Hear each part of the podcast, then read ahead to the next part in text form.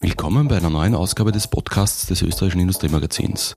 Mein Name ist Daniel Boselt. Ich darf Sie heute wieder in die Welt der Maschinen, der Automatisierung, der Innovation und der Zukunft der produzierenden Wirtschaft entführen.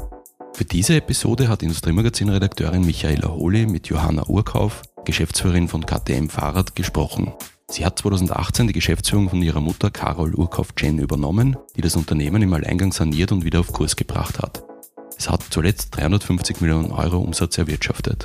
Im Podcast erzählt Urkauf, wie sie Engpässe, die das herausfordernde Supply Chain Management derzeit mit sich bringt, vermeidet, was mit dem taiwanesischen Fahrradunternehmen ihrer Mutter geschieht, wie stark sie die Konkurrenz, wie etwa Stefan Pierer, der ebenfalls in den E-Bike-Markt eingestiegen ist, spürt und warum eine junge Chefin zukünftig noch mehr Geschäft generieren kann.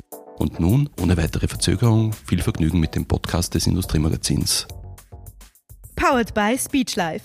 Speechlife, die effizienteste und genaueste Art, Sprache in Text umzuwandeln. www.speechlife.com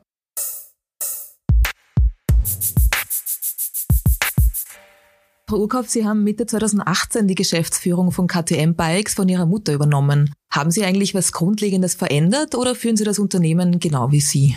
Prinzipiell ist es ja so, dass sich ein Unternehmen immer verändert und gerade auch in den letzten zwei Jahren hat sich die Welt verändert aufgrund der Corona-Pandemie. Ähm, und wir müssen auch unsere Arbeit und Gegebenheiten der neuen Situation anpassen. Allerdings, ich bin mit meiner Mutter immer noch im tagtäglichen Austausch und gemeinsam arbeiten wir mit unserem Team und dem Management gut zusammen und schauen in dieselbe Richtung. Themen, die neu dazugekommen sind oder einfach immer mehr und mehr in den Vordergrund rücken, gibt es, wie zum Beispiel Digitalisierung. Merken wir auch, dass ähm, wir da immer und immer mehr und mehr Gas geben müssen. Inwiefern ähm, werden Sie was verändern in Sachen Digitalisierung oder inwiefern treibt Digitalisierung Ihr Geschäft? Wir haben jetzt zum Beispiel neu in unsere Homepage investiert, diese wieder komplett neu aufgesetzt, auch einen neuen B2B-Shop für unseren Händler entwickelt, wobei man sagen muss, ähm, den muss man immer und immer wiederum weiterentwickeln, damit er nicht stehen bleibt. Und jetzt auch gerade mit Corona, weil viele Messen ausfallen, ähm, muss man auch bisschen kreativer sein, damit wir unsere Produkte unseren Händlern und Endkunden passend präsentieren können. Es geht jetzt vor allem auch um Messen, wo wir uns neue Gedanken machen müssen, weil wir physisch nicht mehr viel zusammenkommen. Und ähm, da werden wir viel auch mit Teams arbeiten. Und zum Beispiel, wir werden nicht alle Samples, Mustermodelle äh, für unsere neuen Produkte so früh hier haben, wie wir unsere Produkte präsentieren müssen, weil sich ja die gesamte Fahrradbranche zurzeit verändert. Früher haben wir im Juni, Juli unsere Produkte präsentiert. Jetzt ist es zum Teil schon Anfang Mai und da müssen wir dann auch mit Renderings arbeiten, um unsere Produkte so attraktiv und realitätsgetreu wie möglich rüberzubringen und auch viel auf Teams-Besprechungen zurückgreifen mit unseren Kunden. Inwiefern verändert sich der Fahrradmarkt? das ist eine große Frage wahrscheinlich, gell? Na, aber es ist ähm, zurzeit wirklich verrückt. Früher war es ein E-Bike-Boom und ein E-Bike-Trend, den wir die letzten Jahre erlebt haben.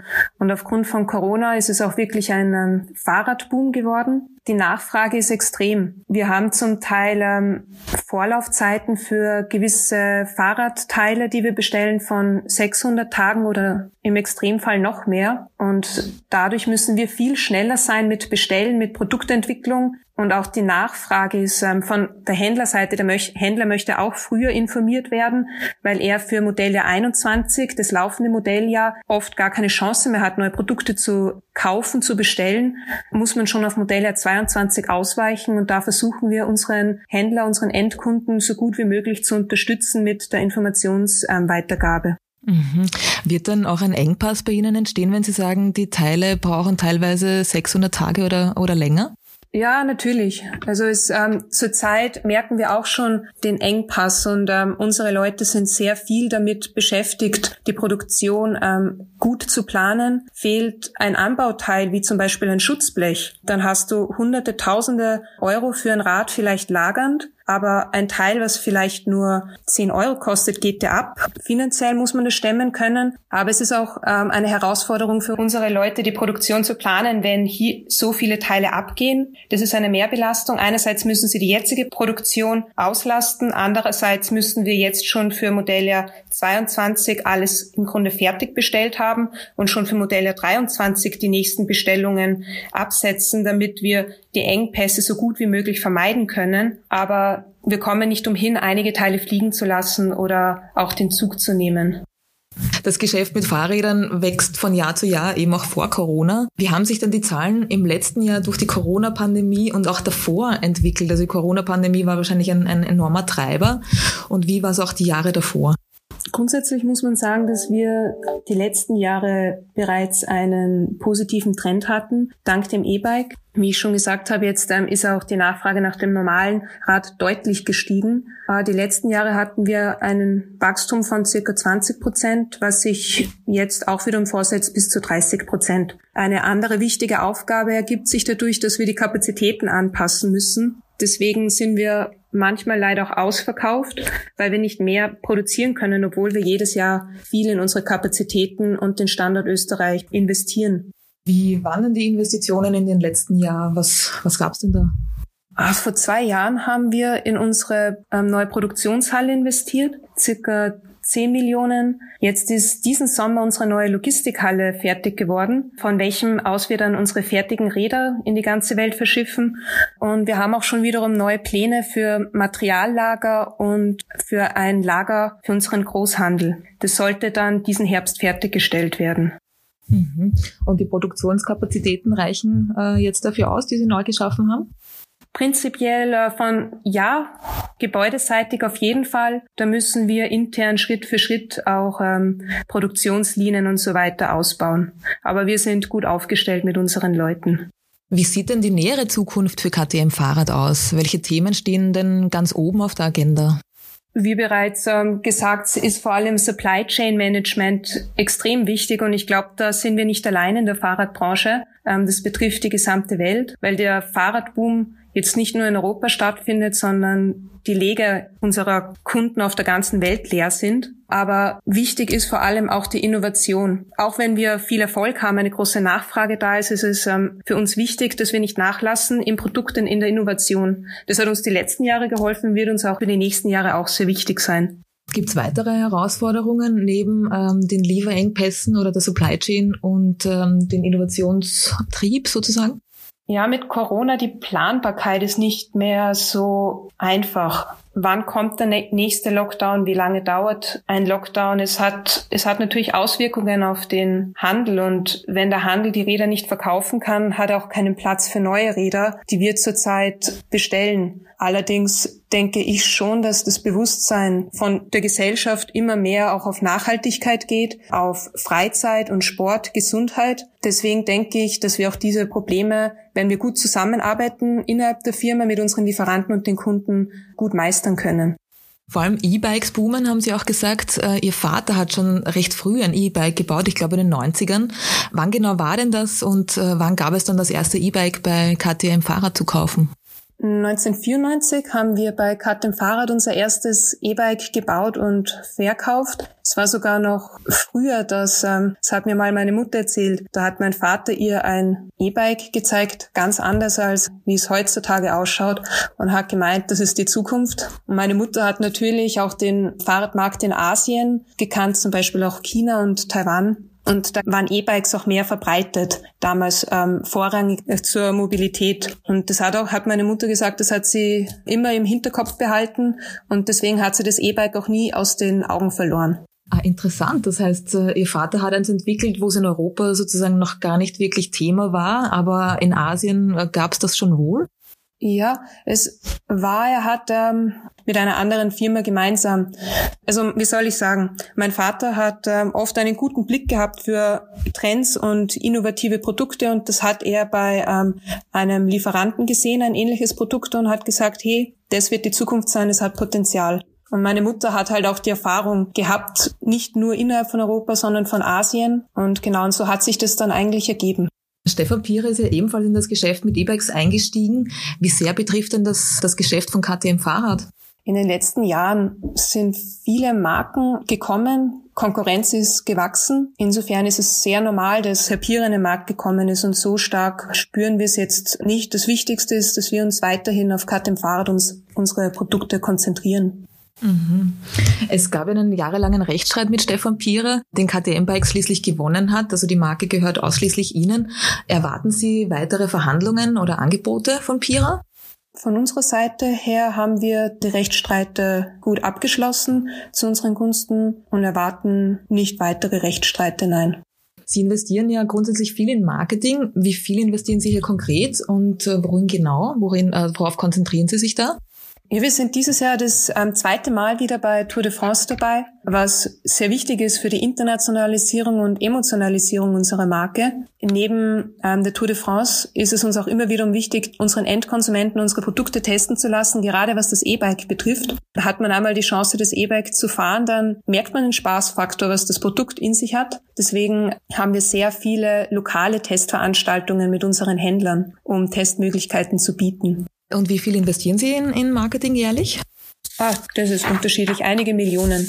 Sie haben von der Emotionalisierung der Marke gesprochen vorher bei, bei der Tour de France. Was genau meinen Sie damit oder ist das wirklich ein Ziel, ein konkretes? Selbstverständlich. Also ein Produkt, denke ich, hat immer etwas mit Emotion zu tun. Also wir verkaufen ein Fahrrad, wir verkaufen ein E-Bike, aber vor allem verkaufen wir auch Erlebnisse. Das Erlebnis, was du mit deinem KTM-Fahrrad haben kannst, ist das, warum der Kunde ein Fahrrad, ein E-Bike kauft. Insofern ist ähm, die Emotionalisierung sehr wichtig, um die Attraktivität eines Produktes zu zeigen. Mhm. Das heißt, es ist einfach nicht nur ein Gebrauchsprodukt sozusagen. Genau. Also ich denke, es geht immer ums Erleben beim Verkauf, also gerade beim Verkauf von einem Fahrrad. Sei es jetzt ähm, ein Trekkingrad oder ein Stadtrad für die Mobilität, aber genauso bei einem Rennrad oder bei einem Mountainbike. Ich würde jetzt gerne wieder ein bisschen mehr auf Ihre Person zurückkommen. Sie haben eben Mitte 2018 die Geschäftsführung übernommen. Wie bzw. seit wann haben Sie sich eigentlich darauf vorbereitet? Haben Sie davor schon äh, im Betrieb mitgearbeitet?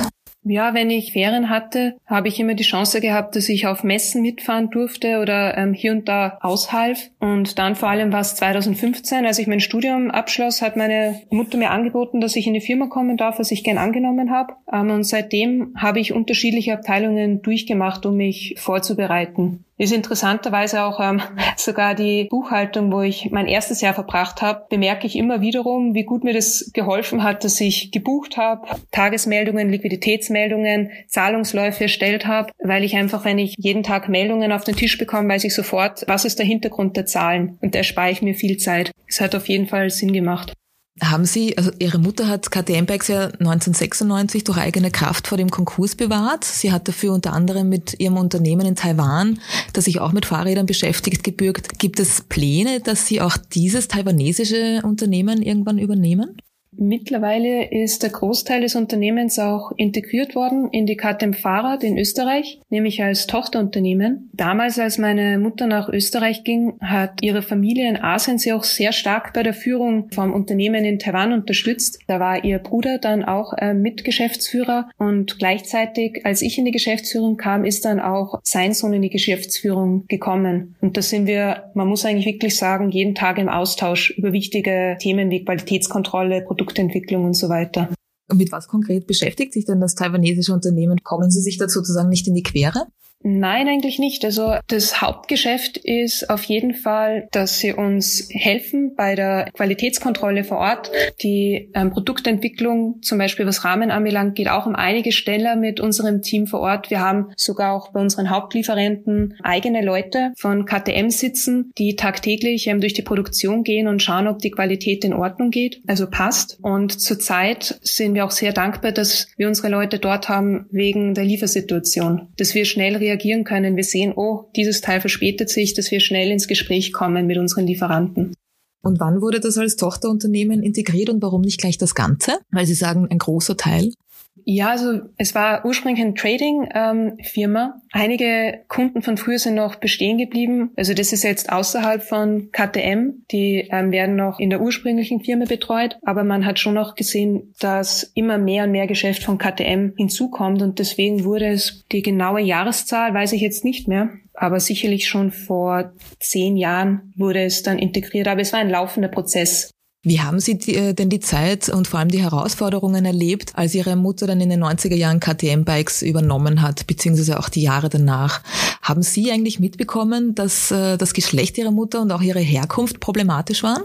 Ja, es war schon eine herausfordernde und auch chaotische Zeit für die Familie. Ich weiß auch, es, also es gab einige Abende, wo meine Mutter extrem müde war und es war ja nicht selbstverständlich, dass alles gut wird. Aber man hat gesehen, dass sie eine Kämpfernatur ist. Und neben einem klaren Kopf hat sie die Gabe, Dinge durchzuziehen und umzusetzen. Außerdem hat auch ihre Mutter in Taiwan ihr immer wiederum gut zugeredet und sie gesagt, Carol, jeder Mensch hat ein Schicksal, jeder Mensch hat eine Aufgabe und zurzeit ist es deine Aufgabe, dass du deine Töchter gesund und gut großziehst. Und das hatte, glaube ich, viel Mut gegeben. Auch ihre Schwiegermutter, meine Großmutter Österreich hat sie vor Ort mit Rat und Tat unterstützt, weil es war nicht immer einfach, das auf jeden Fall. Aber woran ich mich noch sehr gut erinnern kann, und da bin ich sehr dankbar, ihr gegenüber noch sehr beeindruckt ist, egal wie viel Arbeit sie hatte oder auch wie müde sie immer wiederum mal war am Abend. Sie hatte immer Zeit, da war ich so elf oder zwölf Jahre, wenn ich eine Schularbeit hatte, hat sie sich eine Woche lang zwei bis drei Stunden Zeit genommen, noch am Abend, und sich mit mir zum Lernen hingesetzt. Und das war eigentlich die Zeit, da hat sie sich nur Zeit für mich genommen, weil sie gewusst hat, und das hat sie mir immer wiederum gesagt, das ist so wichtig, was du erlernst, das ist die Grundlage, es muss sitzen, dann tust du dir im späteren Leben um einiges einfacher. Und ähm, das finde ich sehr beeindruckend, weil sie einfach unglaublich viel Energie und Kraft aufgewendet hat für die Arbeit, aber sich trotzdem immer wiederum die Zeit für uns genommen hat, wenn es sehr wichtig war. Mhm, eine unglaubliche Zerreißprobe, kann ich mir vorstellen. Ja, schon. Also das denke ich mir jetzt auch immer, seit ich ähm, Arbeit im Nachhinein ähm, Wahnsinn, die Zeit, wie sie da gekämpft hat. Und abgesehen von den Herausforderungen und der Müdigkeit, haben Sie konkret mitbekommen, dass eben äh, Geschlecht oder Herkunft äh, eine Rolle spielte? Ja, schon, hier und da. Wie schwierig ist es denn für Sie quasi als Frau und auch als junge Frau in Ihrer Rolle als Geschäftsführerin? Ist das überhaupt ein Thema nach, ähm, nach dem Vorkampf sozusagen von Ihrer Mutter? Nein, also das Thema ist jetzt sicherlich nicht im Vordergrund. Ich bin jung, auf jeden Fall, aber meiner Meinung nach das Wichtigste ist, dass man sich auf die Arbeit und die Aufgabe konzentriert und das gehen wir sehr gut gemeinsam an, auch mit unseren Leuten bei Cut im Fahrrad. Und nach außen ist es auf der anderen Seite vielleicht ein Vorteil, ähm, als Geschäftsführerin eines Fahrradherstellers eben jung und weiblich zu sein, um auch irgendwie die weibliche Zielgruppe gezielter und besser ansprechen zu können. Ich glaube, die Zielgruppe ist ja vorwiegender männlich. Ja, das stimmt.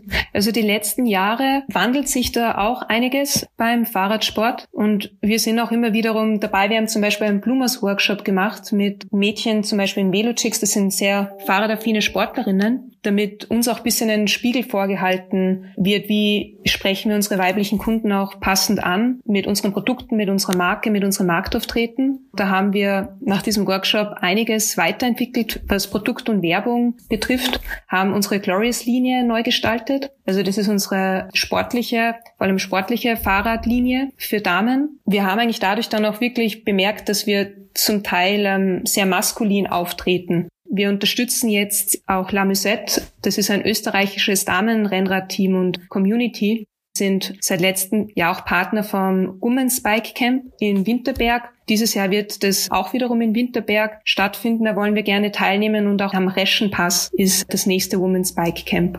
Ihre Mutter sitzt im Aufsichtsrat und ist auch täglich, also vor allem in Corona-Zeit haben Sie erzählt, im Betrieb. Wie viel Freiheit hat man denn, äh, ein Unternehmen zu führen, wenn einem die Mutter, nämlich auch die vorige Geschäftsführerin, regelmäßig über die Schulter schaut und vermutlich auch nach dem eigenen Maßstab betrachtet? Ich glaube, es geht jetzt nicht unbedingt um die Freiheit, die ich jetzt habe, weil es ist auch sehr viel Verantwortung mit dabei. Und ich bin ganz im Gegenteil sogar sehr dankbar, dass ähm, ich im täglichen Austausch bin mit meiner Mutter und dass sie uns mit ihrer Erfahrung unterstützt. Sie ist jetzt übrigens gerade reingekommen. ist es eigentlich schwierig, aber für Sie Dinge zu verändern, wo Sie wissen, das wird Ihre Mutter jetzt nicht wahnsinnig gut finden? Oder passiert das überhaupt? Wir haben eine sehr gute Gesprächsbasis und ich denke, das ist auch das Wichtige. Sie kann ihre Meinung ähm, sagen, ich sage meine Meinung und so kommen wir dann normalerweise auf die beste Lösung. Gerade aber, das möchte ich auch nicht vergessen, Abstimmung mit, unseren, mit unserer Belegschaft. Ja, vielen, vielen Dank für das äh, ehrliche und, und angenehme Gespräch. Das ist auch sehr nett, da die Premiere, dass Sie die so nett begleitet haben, Frau Holi. Danke. Powered by SpeechLife. SpeechLife, die effizienteste und genaueste Art, Sprache in Text umzuwandeln. www.speechlife.com Das war der Podcast des österreichischen Industriemagazins. Zu finden sind unsere Podcasts auf den gängigen Plattformen.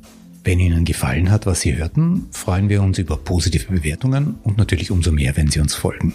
Produziert wird unser kleines, aber feines Medium von Michaela Huli, Michaela Capelli, Daniel Poselt und meiner Wenigkeit Udo Fleudel.